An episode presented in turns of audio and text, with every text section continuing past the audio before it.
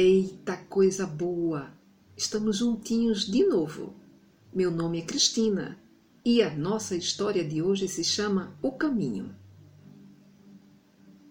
Esta é a história do coelhinho Shin, que, sabendo da existência de mundos felizes, saiu em busca do caminho para alcançá-los. Vamos ouvir? No meio da floresta, o coelhinho Shin vivia suspirando. Ele leu em algumas páginas de livro que o senhor Vento lhe trouxera à porta notícias de mundos felizes Ficara sabendo desde então que existem lugares além da sua terra natal onde os habitantes são limpos, muito limpos, e com isso passara a notar o pó e a lama que o recobriam. Ainda mais abismado ficara ao inteirar-se de que, naqueles mundos, os seres não precisavam andar sobre os pés e nem arrastar-se morosamente como os répteis dispunham de outros meios de locomoção. Tudo também era fartura. Foi aí então que começou a suspirar. Guardou dentro do coração o desejo de tornar-se semelhante àqueles seres. E como faltassem algumas páginas do volume em que se instruía, porque o senhor Vento as distribuíra em outros locais, ignorava o caminho que poderia conduzi-lo até esses mundos perguntou sobre o caminho a um e outro de seus companheiros, julgando que alguém poderia ter lido as páginas que faltava do seu livro. A senhora lesma indagada protestou. É impossível existir esse mundo! Mas eu li, afirmou Shin. São carambolices de escritores. O papel aceita tudo e muito me admira vê-lo tão confiante. Além disso, de que modo eu, por exemplo, poderia movimentar-me lá, se lá ninguém se arrasta? Shin coçou a cabeça, desconhecendo a resposta. O certo é viver minha vidinha. A senhora Lesma aproveitou-se do embaraço de Shin, acomodou-se à sua situação e deu por finalizada a entrevista. Fora disto aqui, nada existe. Acabrunhado, o coelho procurou o doutor Chimpanzé. Falou e falou sobre o seu desejo. Meu amigo, disse o Dr. Chimpanzé, muito imponente com seu monóculo. Se houvesse alguma coisa além, estaria aqui, nos meus alfarrábios. Mostrando a sua biblioteca, falou: Todas as coisas reais do mundo estão aqui. E fora destas afirmações de grandes sábios, nada mais existe. Mas eu li, reafirmou Shin convicto. O doutor Chimpanzé fez-se de médico e mandou: Abra a boca. Shin abriu. Hum. Você está com as amígdalas inflamadas e isso deve perturbá-lo. Olhou bem para o coelho e tornou a mandar. Cruze as pernas. Shin obedeceu. Seus reflexos. murmurou o doutor batendo na rótula. Você está agoniado. O que quer dizer isso, doutor? Isso tudo quer dizer que você está doente. E doente daqueles que têm alucinações, sonhando com mundos que não existem. Estou, estou, estou doente mesmo? Inevitavelmente sofre de uma crise aguda de. de. de sonharite. Mas não se preocupe. Algumas consultas que ele faça e estas pílulas que tome e seu estado será resolvido. Muito desolado saiu Shin. O coelho voltou para casa com a receita do Dr. Chimpanzé no bolso. Quando cruzou com o velho hipopótamo, que tremia muito apoiado em forte bengala. Imediatamente, Shin fez a pergunta sobre o caminho. Ah, meu filho, respondeu tremulamente o velho hipopótamo, arrumando os óculos. Depois que a dona Idade me fez o que fez, tenho pensado muito nesse mundo mais feliz. Então não sou apenas eu a pensar? Longe disso, meu filho. A dona Idade apresentou-me outro dia um senhor muito sisudo chamado Juízo. E ele me falou também desse mundo. E, e, e ensinou o caminho? Deixe-me ver. Hum. Sabe, Shin, ando com a memória um pouco fraca.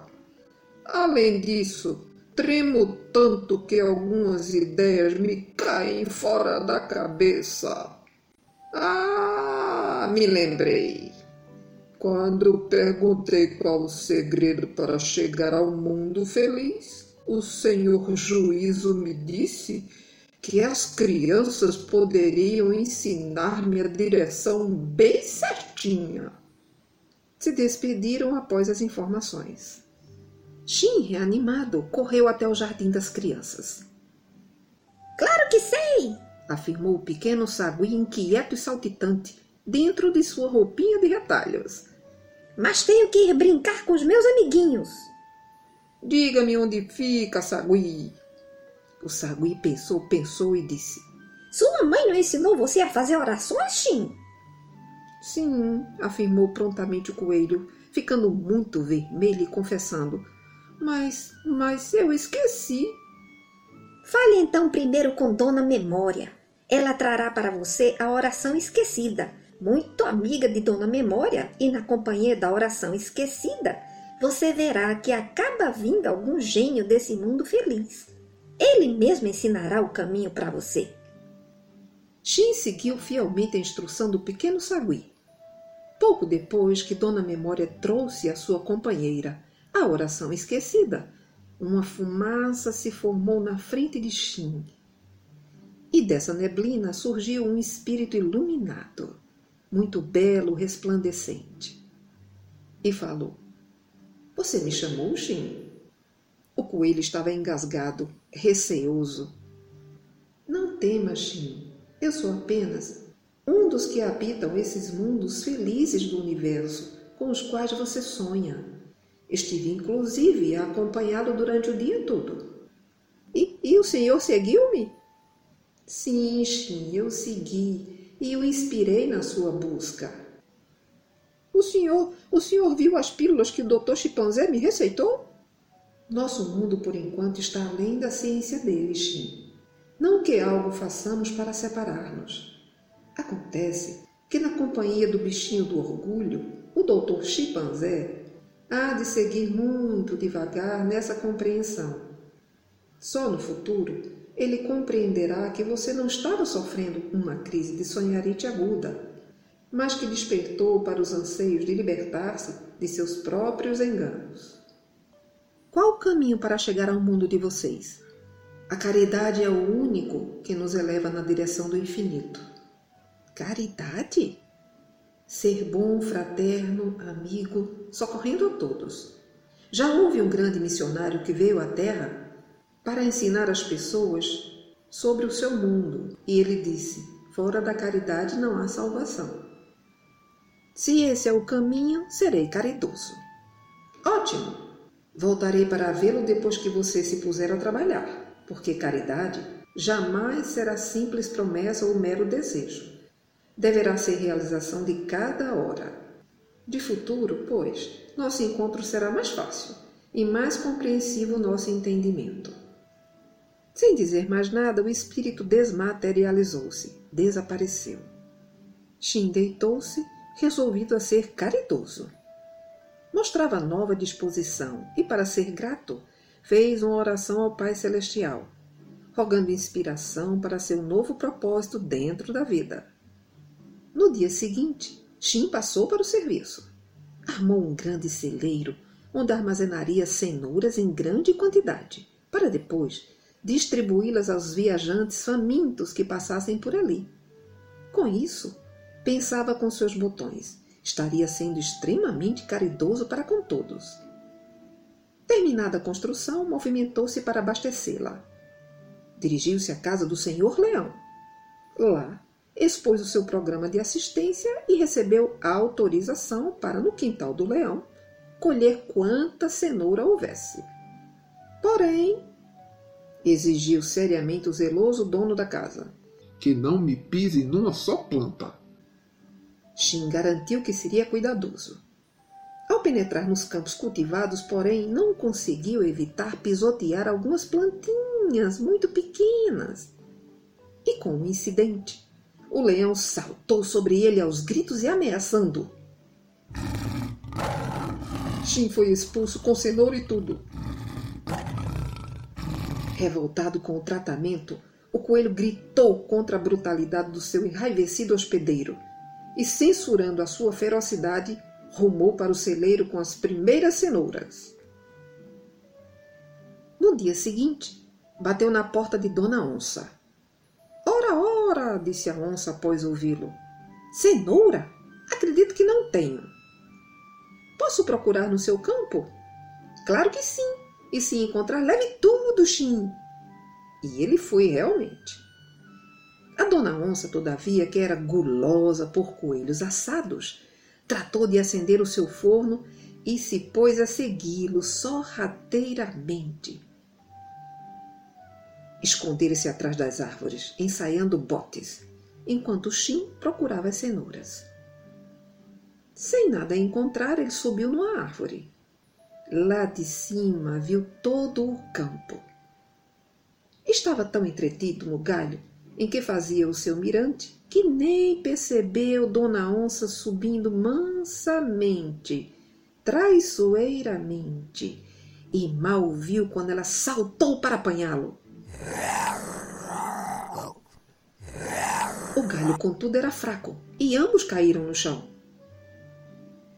Shin, correndo e gritando, fugiu jurando que nunca mais pisaria na casa de alguém tão vil e tão falso qual a Dona Onça.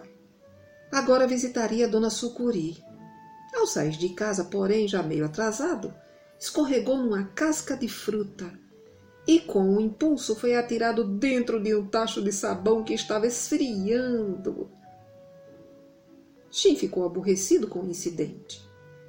Resmungou, resmungou, mas como estava decidida a completar o celeiro a breve tempo, não se deteve a limpar-se e assim, cheirando a sabão, chegou à casa de Dona Sucuri.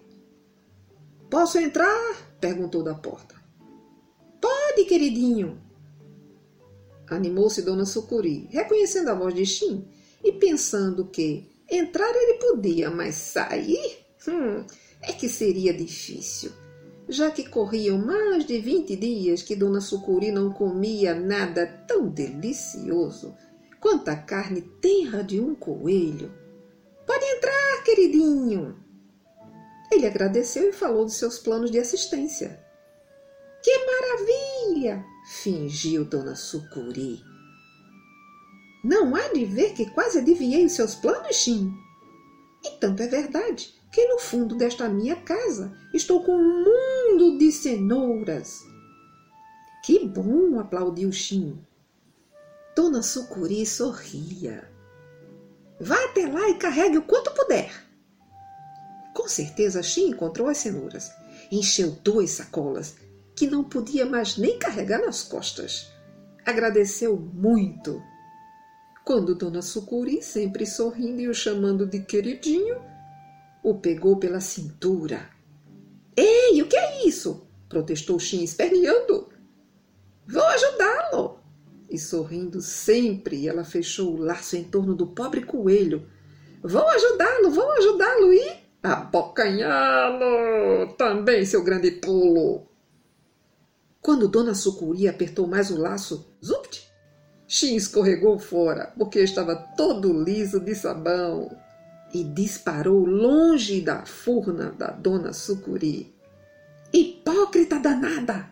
gritava ele enquanto corria. O celeiro estava quase repleto de cenouras.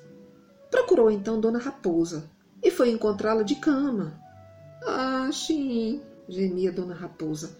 Tive uma valente indigestão.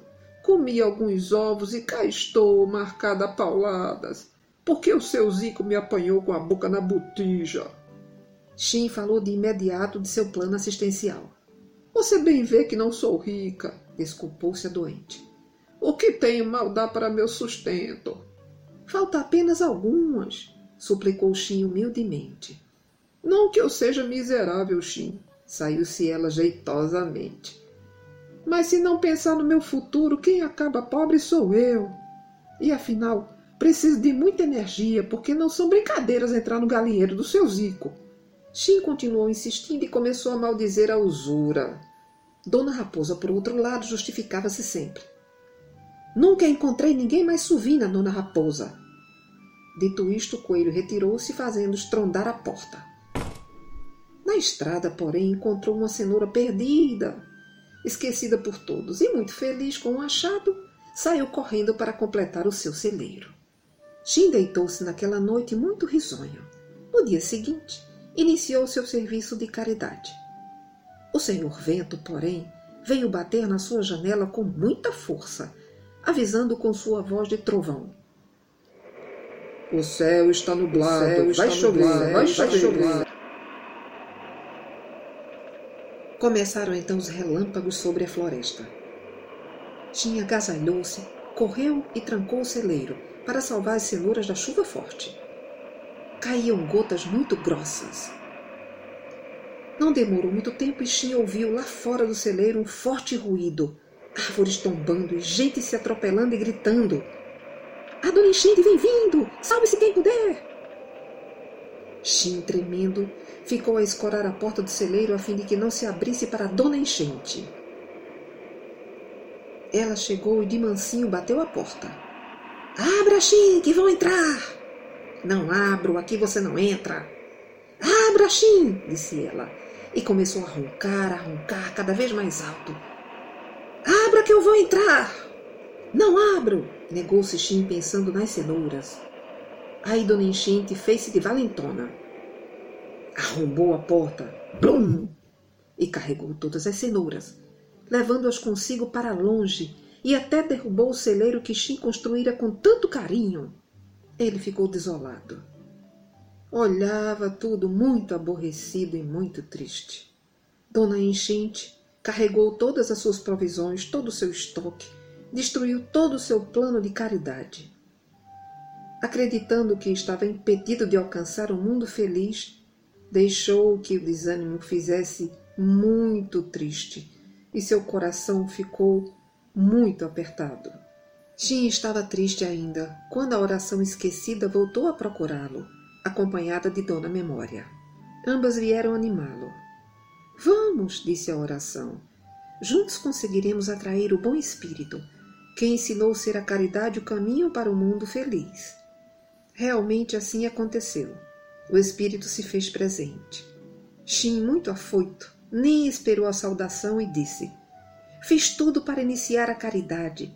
Construí o celeiro, visitei doadores e juntei cenouras. Umas das que estavam armazenadas acabaram estragando. Outras, das que restaram, veio a dona enchente e as carregou. O espírito ouviu tudo com muita paciência. Por isso, continuou Shin, fui impedido de realizar os meus planos. Não tive tempo e nem terei outras oportunidades. O bondoso espírito sorriu e continuou ouvindo o coelhinho Shin. Shin, falou o espírito amigo, é louvável que procuremos alimentar os que têm fome. Esse é um passo na direção da caridade, não há dúvidas. Mas se caridade fosse apenas isso, que seria dos pobres aos quais faltassem recursos para doar aos semelhantes? Acredita que eles não têm o direito de salvar-se? Ora, mas eu. Desde o nosso primeiro encontro, Shin, repetidas vezes estamos criando oportunidades de você exprimir a caridade. No entanto, você em nenhuma vez se identificou com nossos esforços de trazê-los até nós. O coelho estava encabulado. Não entendo falou sinceramente. Você não visitou o senhor Leão? Ah, sim, mas ele foi agressivo comigo. Diante da agressividade, a paciência é a resposta da caridade em ação, Shin. Se fosse tolerante com o leão, teria sido caridoso pela primeira vez. Depois de pequena pausa, o espírito perguntou: Você não visitou a dona onça? Claro, e lembro-me muito bem do bote que a traiçoeira me deu. Diante da traição, você deveria mostrar-se manso e pacificador, meu caro Shin, porque mansuetude e bondade podem transformar a onça num amigo nosso. Você não visitou Dona Sucuri? Visitei, mas quase que ela me abocanhou.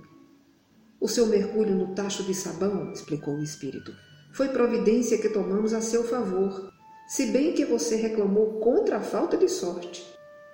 E se diante da máscara do falso sentimento, da falsa doçura de Dona Sucuri, você se houvesse contido, ela poderia ter melhorado um pouquinho, Shin. Era a terceira oportunidade de ser caridoso. Shin pensava e pensava nas palavras que ouvia. Quebrando o silêncio, o espírito benfeitor esclareceu. Por último, levamos você até a casa de Dona Raposa. A velha matreira estava doente de tanto comer os ovos da granja do seu Zico. Além de ser companhia indesejável, negou-se terminantemente a colaborar comigo. A enfermidade de Dona Raposa era um recurso para conservá-la na cama e fazê-la refletir.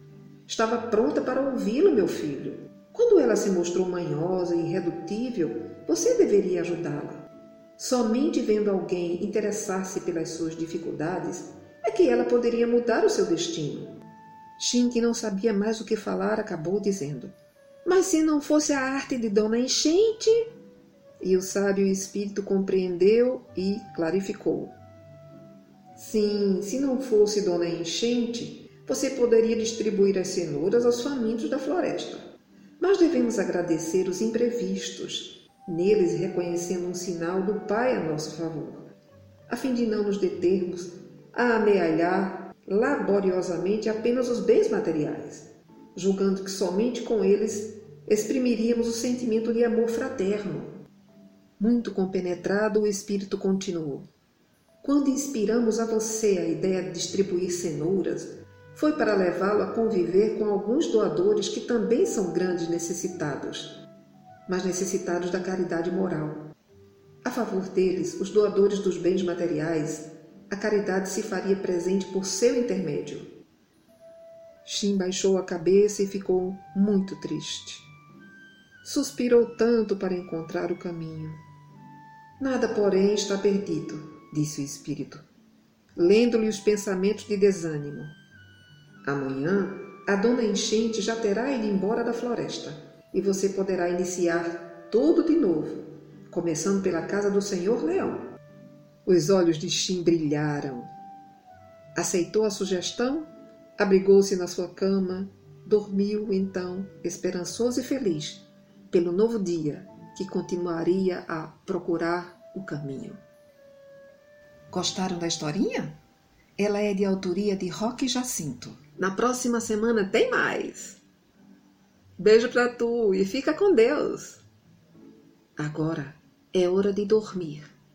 Boa noite.